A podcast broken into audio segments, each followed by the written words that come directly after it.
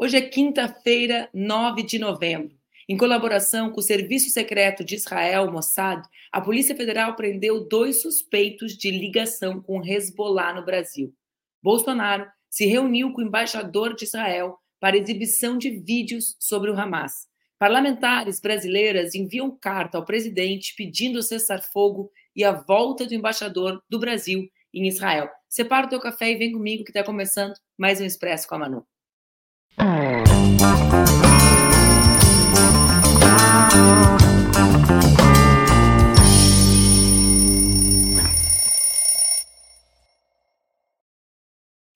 dia, bom dia, bom dia. Eu sou Manuela Dávila e está no ar mais um Expresso com a Manu, meu programa diário que acontece nas redes do Opera Mundi com transmissão simultânea nas redes Ninja. O Expresso acontece agora, anota, atualizem os seus relógios, galera. Acontece agora às 8 da manhã, entre segunda e sextas-feiras. Tu pode acompanhar ao vivo aqui no YouTube, nas redes do Ópera, ou pode assistir depois, em qualquer horário. Eu fiquei muito surpresa quando eu fiz uma enquete nas minhas redes e descobri que uma parte grande de vocês assiste o programa à noite, provavelmente no horário que eu já estou até dormindo, pessoal. Mas vamos lá. Às 8 horas é ao vivo, pode assistir depois e também pode assistir no formato podcast. Hoje a gente tem diversos assuntos estranhos, né, gente? Falar. Estamos com o cafezinho pronto? Oi, Vivi. Oi, Antônio. Eu gosto que eu já vou conhecendo. A Vivi eu conheço, né, há muitos anos, mas já vou conhecendo vocês que vão chegando por aqui todos os dias bem cedinho, viu? E tem uma galera que está chegando mais às 8 da manhã. Estamos de olho, estamos de olho em vocês. A gente fica acompanhando vocês entrarem. Bom, não há quem não tenha se perguntado que história é essa de resbolar no Brasil.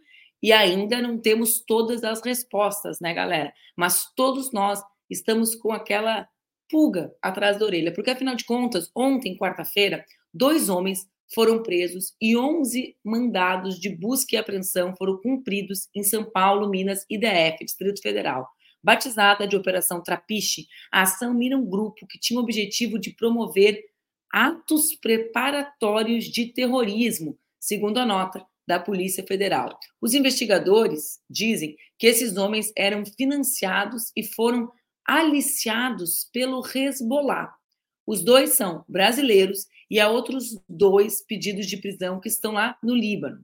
De acordo com as investigações, o grupo planejava promover atentados contra prédios da comunidade judaica no Brasil, diz a investigação. Após as operações, o gabinete do primeiro-ministro de Israel confirmou que a agência de espionagem do país, a Mossad, trabalhou com os serviços de segurança brasileiros e com outras agências internacionais. A apuração feita pela BBC News Brasil aponta que agentes americanos do Federal Bureau of Investigation, o FBI, também tomaram parte na investigação. O objetivo da operação era frustrar um ataque a judeus no Brasil, planejado pelo grupo radical islâmico Hezbollah, que conta com o apoio do Irã. Durante evento no Palácio Guanabara, na zona sul do Rio, o ministro da Justiça, Flávio Dino, comentou a operação da PF. Segundo ele, a PF realizou uma investigação em torno da hipótese de uma rede terrorista buscando se instalar no Brasil. Veja, diz o Flávio Dino, uma hipótese. A PF está investigando e mostrando que, nesse caso, nós só temos um lado, o lado da lei, dos compromissos internacionais que o Brasil assumiu. Nas redes, evidentemente, as pessoas questionaram a operação e a presença do Hezbollah no Brasil.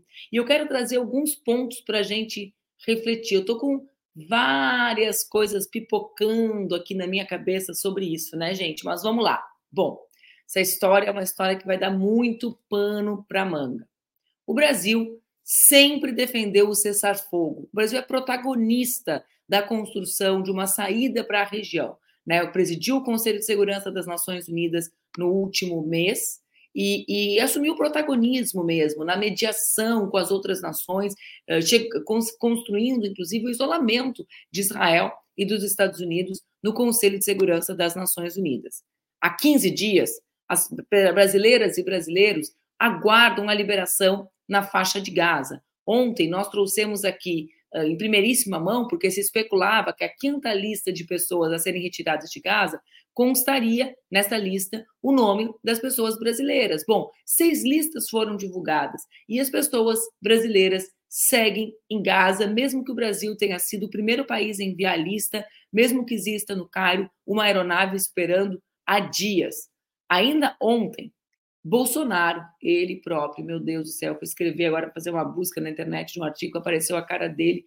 Pensei, por que, senhor? Por que ver essa cara logo de manhã? Eram seis da manhã, são seis e cinco da manhã aqui, para quê? Vamos lá. Mas Bolsonaro esteve presente na Câmara dos Deputados para se reunir com o embaixador de Israel no Brasil, Daniel Zonzin, e deputados de oposição, a maioria deles do PL. Tá aí a fotinho do embaixador abraçadinho com o Bolsonaro. Vejam só, esse mesmo embaixador já havia cometido diversos avanços que não são considerados avanços uh, da prática diplomática. Eu não sei se vocês recordam que na primeira semana após uh, a, a, os ataques do Hamas, esse embaixador se deslocou à Câmara dos Deputados e, numa coletiva de imprensa, decidiu opinar sobre a nota do Brasil, que para ele não era o suficiente, porque não havia sido escrita por ele, havia sido escrito por outro governo, né? Então, uma nota, que era uma nota que continha diversos elementos, mas que já clamava uh, por, pelo cessar-fogo, não foi o suficiente para ele, ele já saiu dando opinião. Isso é absolutamente fora né, da, da, da, prática da diplomacia. Mas ontem, esse embaixador escala muitas casas. Por quê? Porque ele se articula diretamente no ambiente público com a extrema-direita brasileira. Ou seja, ele deixa de se relacionar uh, com o governo brasileiro, com quem representa o governo brasileiro, e decide ir uh, a uma reunião de articulação da oposição no Brasil. Então, é bastante impressionante também que essa visita não tenha sido informada com antecedência, nem aos deputados, eles foram informados, os deputados do PL, pelo grupo de, de WhatsApp, né? imagina o grupo de WhatsApp dessa galera, gente. Deus me proteja. Né? Vocês viram ontem um cara desses dizendo que vai punir a filha se ela for bem no Enem? Fico imaginando que tipo de punição, porque essa galera era contra a proibição de castigos físicos, né? Só fico imaginando. Na hora que eu vi, chegou a me dar um calafrio, lembrando da defesa que eles faziam das agressões a crianças dentro do Congresso Nacional. Mas, enfim, eles foram avisados pelo grupo de WhatsApp e não ficaram sabendo nem que o Bolsonaro nem que o embaixador ia ao Congresso Nacional antes do horário. Bom, qual é o objetivo desse encontro? Os parlamentares dizem que ele queria exibir os vídeos dos, do, dos, esses vídeos já circularam, né? Eles foram divulgados a jornalistas antes em São Paulo e que eles queriam divulgar os vídeos sobre o Hamas e a guerra para esse grupo. O que, que eu fico pensando? Diante de, uma, de um genocídio televisionado, como nós temos visto, diante do conjunto de imagens que circulam da, da, do, do que representa os ataques de Israel, sobretudo as crianças e as mulheres palestinas, eu fico imaginando o volume de desinformação que deve ser gerado a partir desse encontro com os reis da desinformação no Brasil. Só me veio isso na cabeça, né?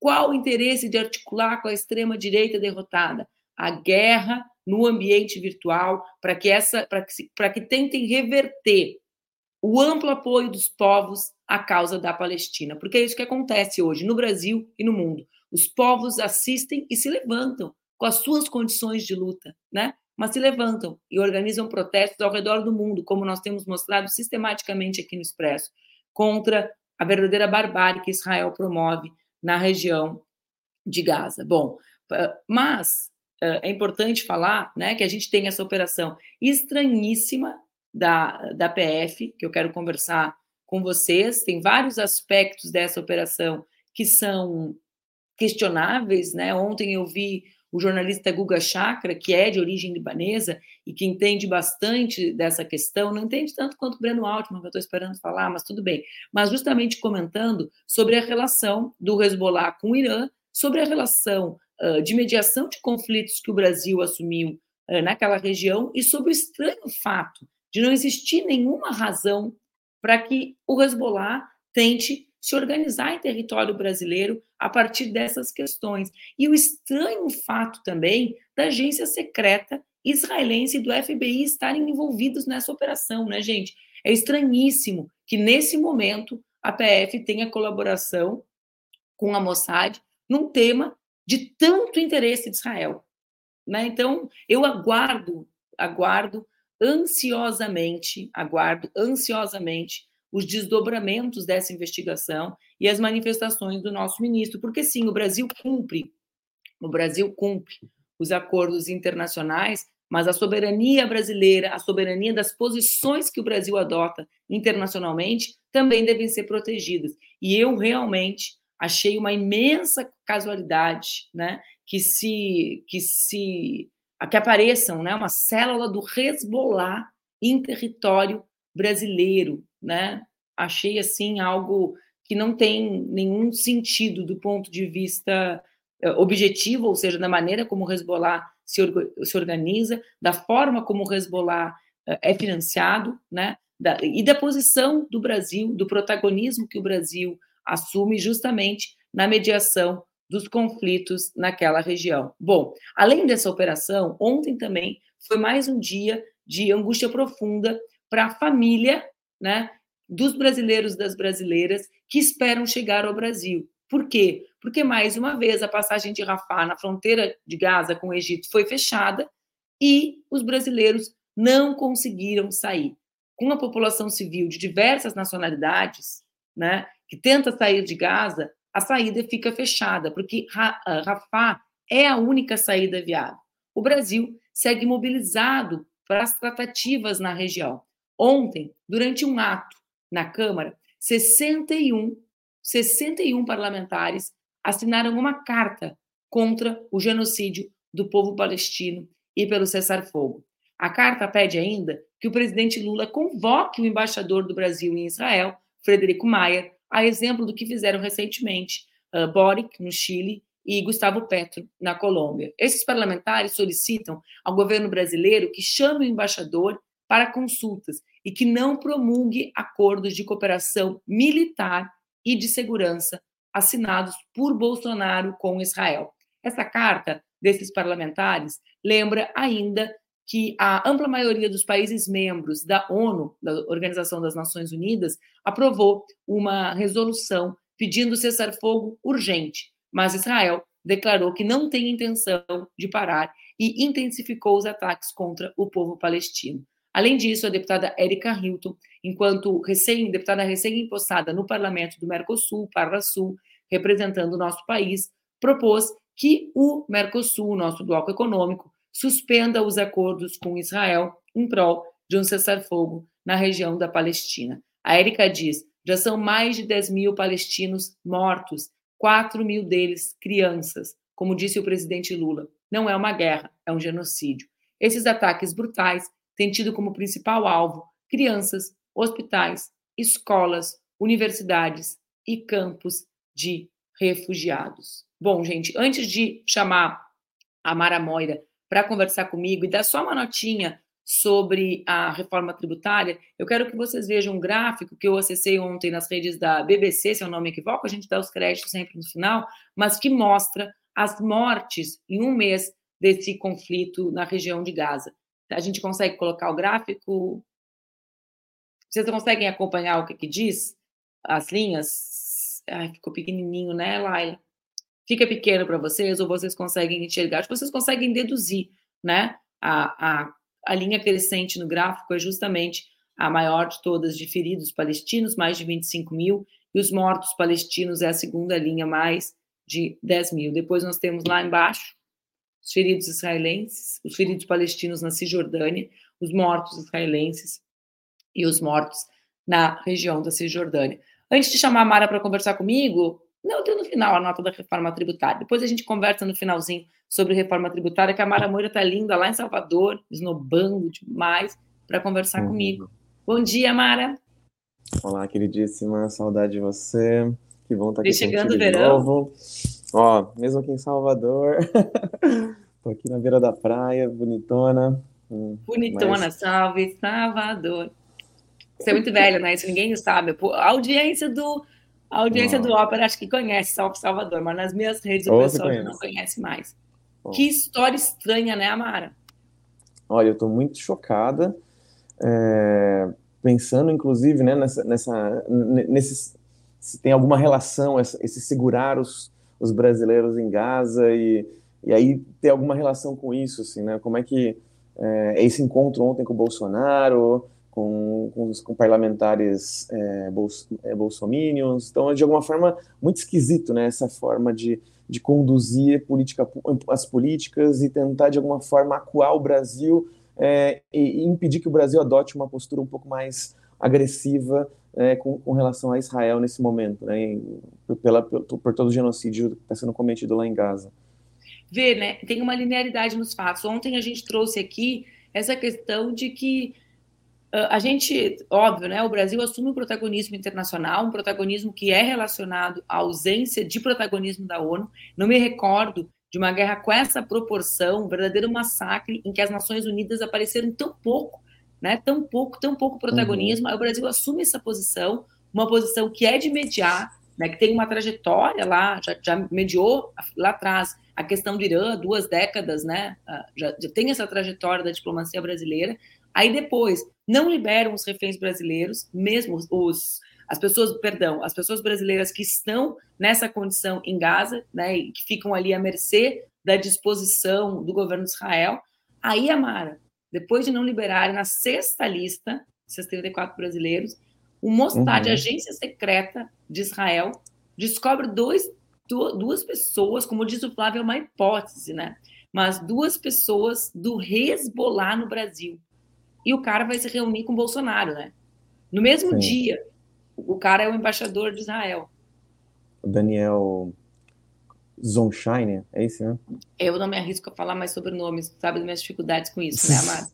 Mas o embaixador de Israel então, no Brasil. Então é uma linha e... cronológica, né?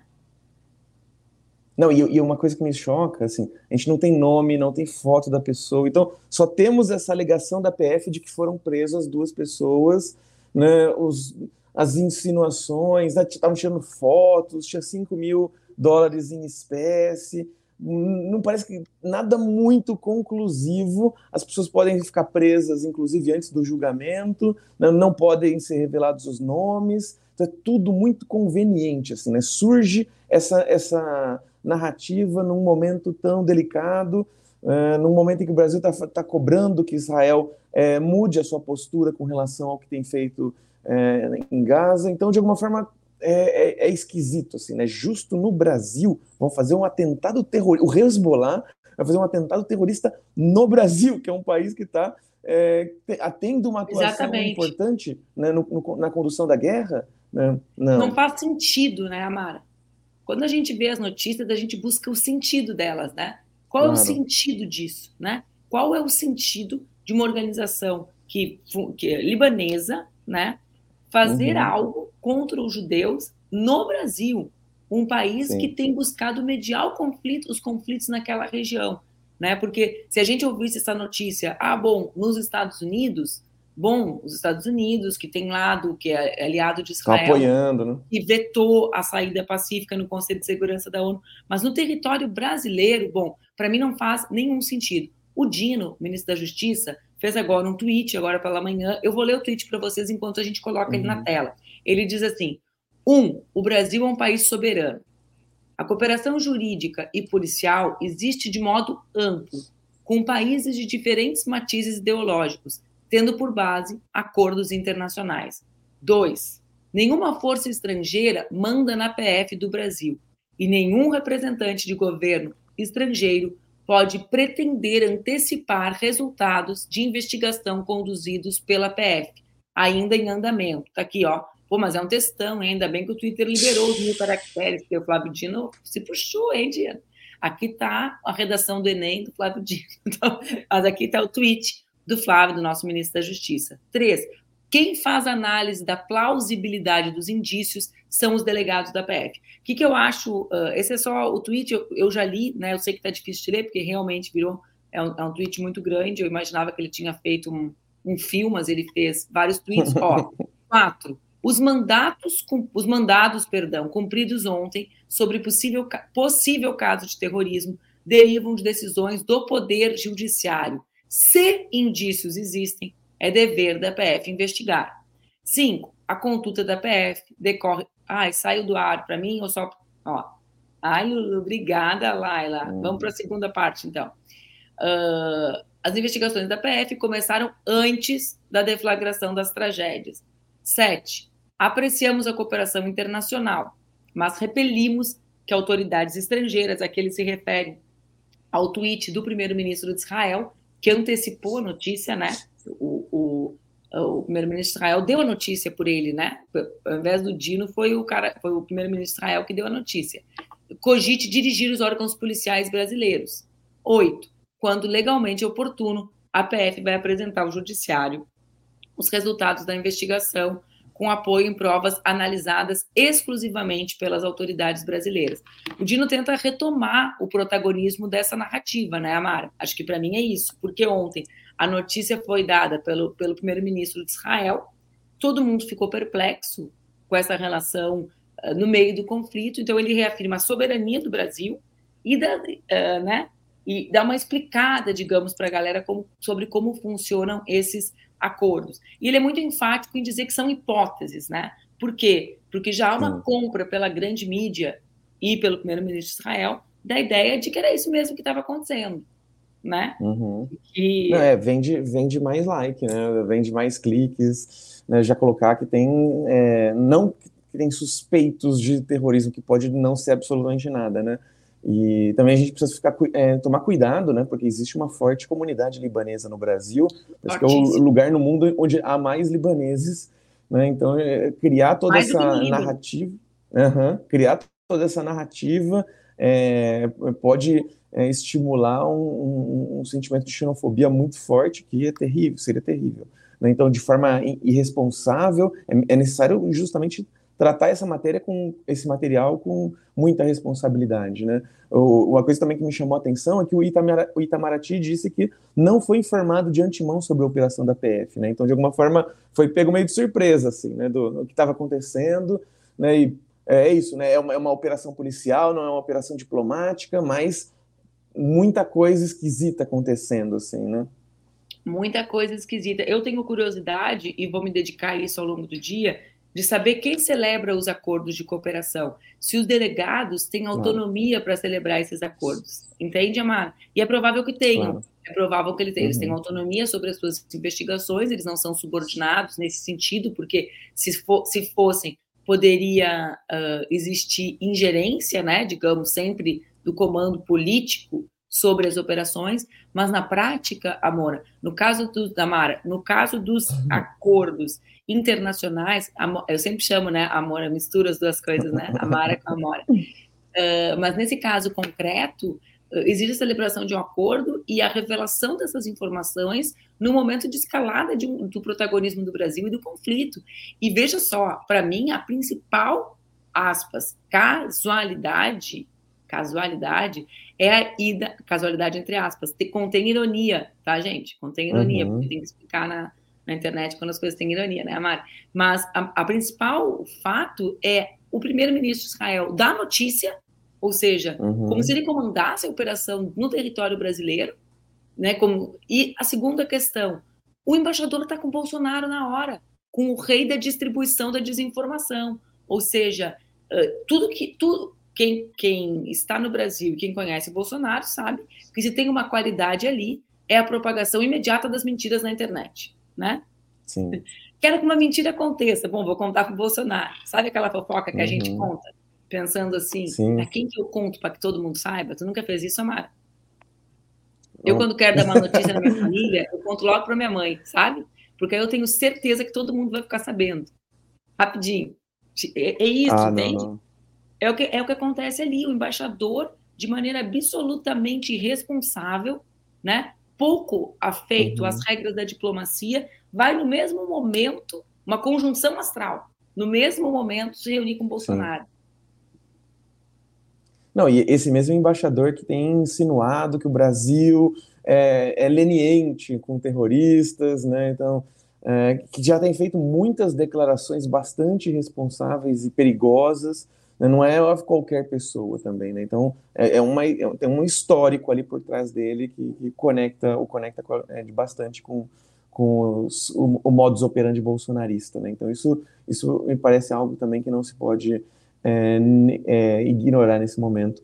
E não sei, sabe, eu fico me perguntando se essa questão dos, dos 34 brasileiros que estão ainda é, presos lá em Gaza, né, reféns, né, que não, não são libertados, é, apesar de, do, do, avião lá presente, havia, apesar de tudo, tudo certinho já para repatriá-los. Né, e aí, é, o que está acontecendo, né? E fico me perguntando se, então, se não existe um desejo ali de criar uma narrativa de que essa reunião com o Bolsonaro facilitou a libertação dos 34 reféns, né? Não, não sei, tô, tô, aqui imaginando coisas, assim, porque é, tá segurando e de repente tem esse encontro esquisito, né? Nesse contexto de é, é, surge uma denúncia de células do, do Hezbollah no Brasil, né? Então, me parece assim muito, é, muito curioso, é, conveniente também para essa narrativa de Israel e que acho que a gente precisa olhar para isso com muito cuidado. Assim, é, eu, é, como é que você vê essa questão da lei antiterrorismo no Brasil?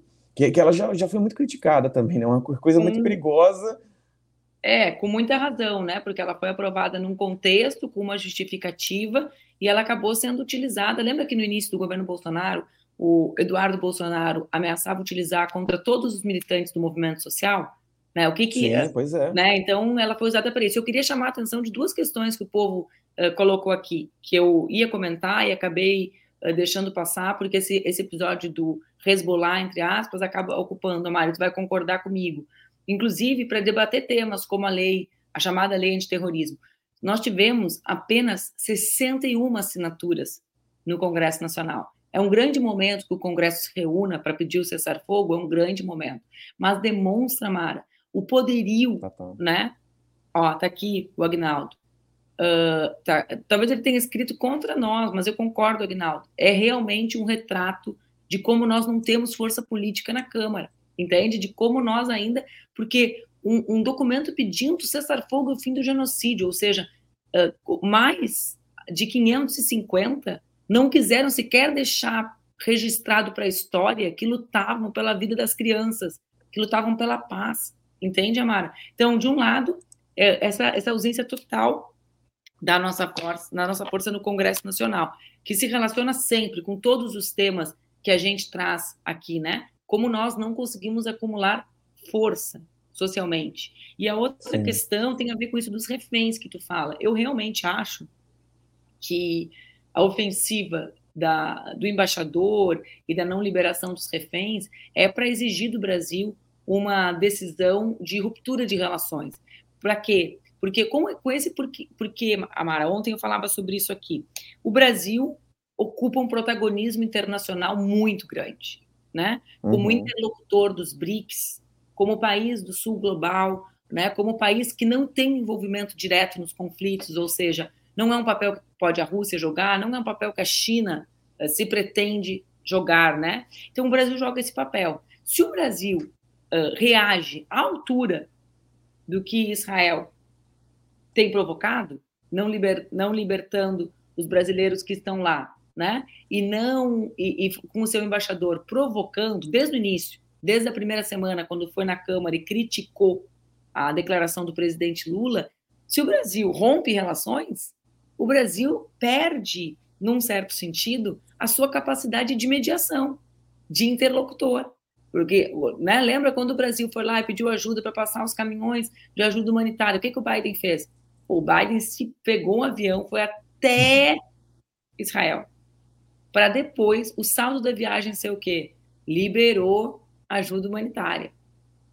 Né? Uhum. A foto da viagem foi essa. Não, eu fui lá, nananã, e liberou. Então, tira, num certo sentido, acho que o grande esforço é que o Brasil reaja. Você não Entende? acha que pode ter um elemento também de quando os reféns forem libertados, o Brasil vai ter muito mais autonomia para cobrar de uma forma mais incisiva né, Israel. Então, mantê-los presos faz com que o Brasil ainda tenha que baixar o tom e se controlar. Né? É, eu acho que pode ter, porque acho que tem, acho que acho, acho que o elemento central, eu fico pensando, né? Existe um esforço grande de compreensão que não é o governo de extrema direita que construiu essa situação, né? O governo de extrema direita é o que leva a cabo o genocídio, mas essa ocupação ao território palestino é algo de décadas, né? Então Sim. a gente precisa ter isso claro. Porém, eu fico imaginando, por analogia, porque a gente tem o direito, nós brasileiras e brasileiros, quem são esses homens que governam com o primeiro-ministro de Israel? Quem é esse homem que uhum. disse que ia usar a bomba atômica? Quem é o embaixador que esse primeiro-ministro envia ao Brasil? Por analogia, Mário, eu posso imaginar que eles são os provocadores baratos, como eram os bolsonaristas, concorda? Né? Porque, claro. por mais que o conflito seja histórico, por mais que a ocupação de Gaza não seja promovida pela extrema-direita, é a extrema-direita que governa hoje, que conduz essa ação né? Então acho que sim, acho que acho que tem esse caráter provocatório de provocar uma reação do governo brasileiro, uma reação que nós queremos que exista. Vê a contradição, sabe aquelas contradições nossas? Nós queremos, né, que o Brasil reaja em nome das nossas uhum. 34 pessoas que querem partir, em nome do respeito à institucionalidade brasileira, né? Não é? Tá vendo aqui totalmente, totalmente. Cada vez que eu falo tal, agora eu penso assim, fui contaminada ou eu já falava? Ovo ou galinha? Bom, Sim. então eu fico olhando aqui e fico, de um lado, Amar, querem a nossa reação, eu acho. Sabe?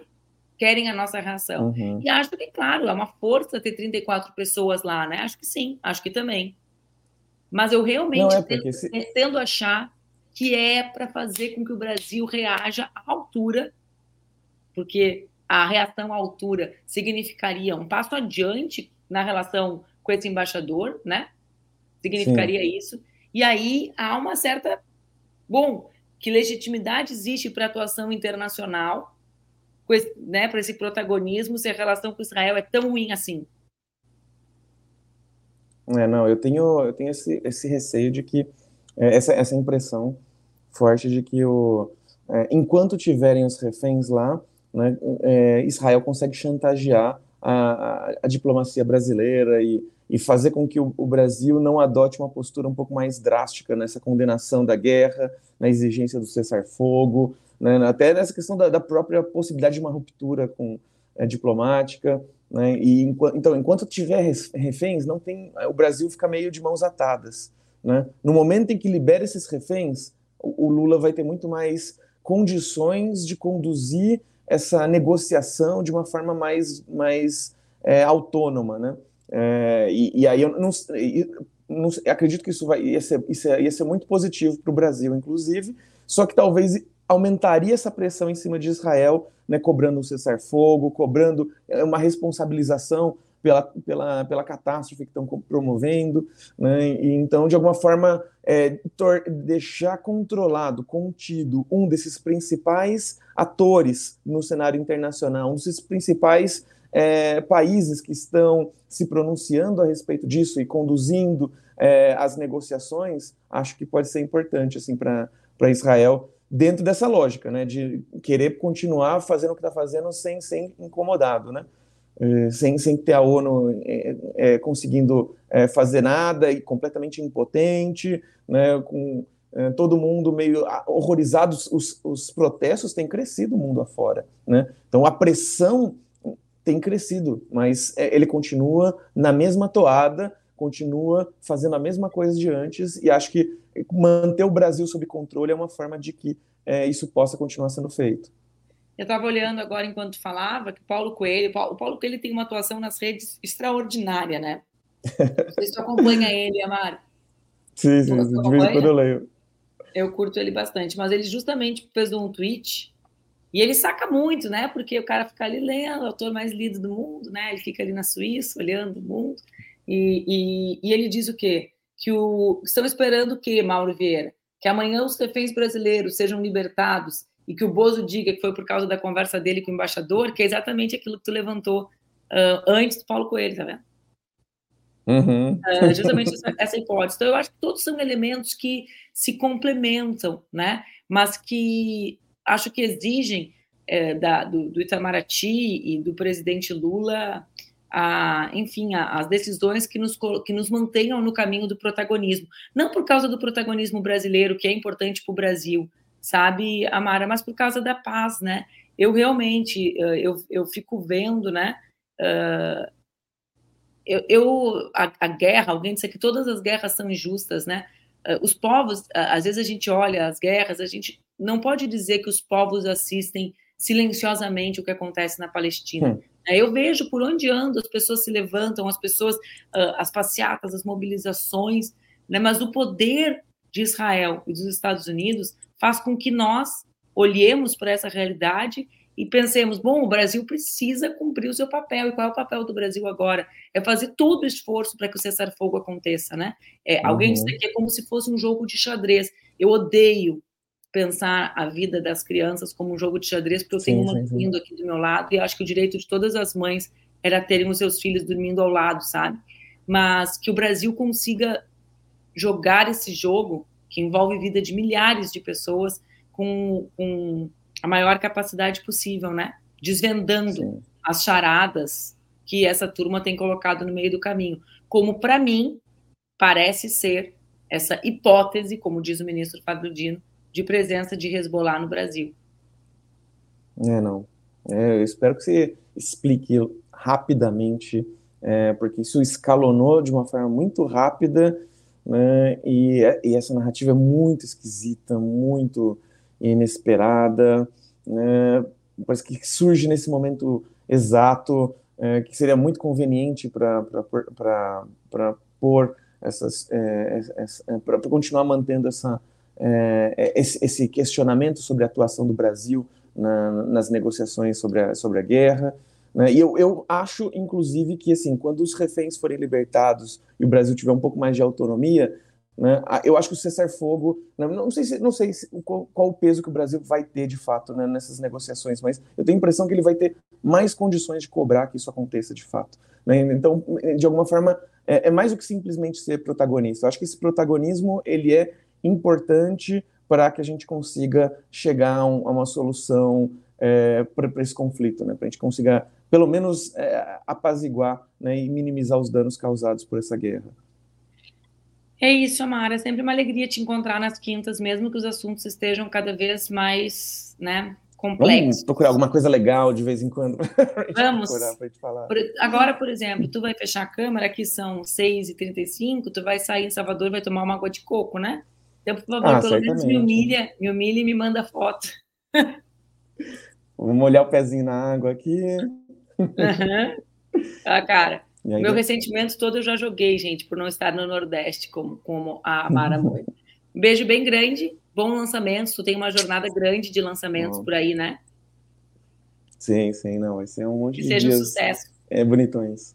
Beijo, querida. E bom Beijo. soninho agora. Acho que você vai dormir um pouquinho. Não, eu vou gravar. Vou gravar conteúdo antes de levar a Laura para a escola. São seis e oito. Eu vou gravar um vídeo sobre o livro Um Defeito de Cor Vou acordar a Laura, aguentar o mau humor dela, levar para a escola e tentar escrever um capítulo da minha tese de doutorado, que eu estava de férias dela, porque estava dando tudo errado na minha cabeça, eu tirei umas férias dela. Mas é isso. Não vou dormir nada. Só de noite. Então. Beijo, aproveite Salvador. Tchau, querida. Antes da Mara, agora que a Mara foi, antes da gente encerrar o Expresso, eu falei para vocês que é só rapidinho dar notícia sobre a reforma tributária. Por quê? Porque ontem o Senado aprovou o texto da proposta de emenda à Constituição chamado a PEC da reforma. Os dois turnos da votação, o resultado foi o mesmo: 53 senadores a favor, 24 contra. Por se tratar de PEC, de uma PEC, uma emenda à Constituição, eram necessários ao menos 49 votos nos dois turnos, e nós tivemos. Agora, o texto volta para a Câmara, que vai analisar as alterações feitas pelo Senado. Bom, gente, é isso. Amanhã, às 8 da manhã, eu encontro vocês. 8 da manhã, daí vocês sacarem que aqui tem duas horas de diferença. Aqui são 6 da manhã, eu já entro no ar, ó. Vocês podem dizer, 6 da manhã ela já tá. Não tá muito boa, né? Mas tá pelo menos nos trinks, como diria minha avó. Um beijo grande, a gente se encontra amanhã, sexta-feira, às 8 horas, aqui no Expresso com a Manu. Fiquem bem. Ah.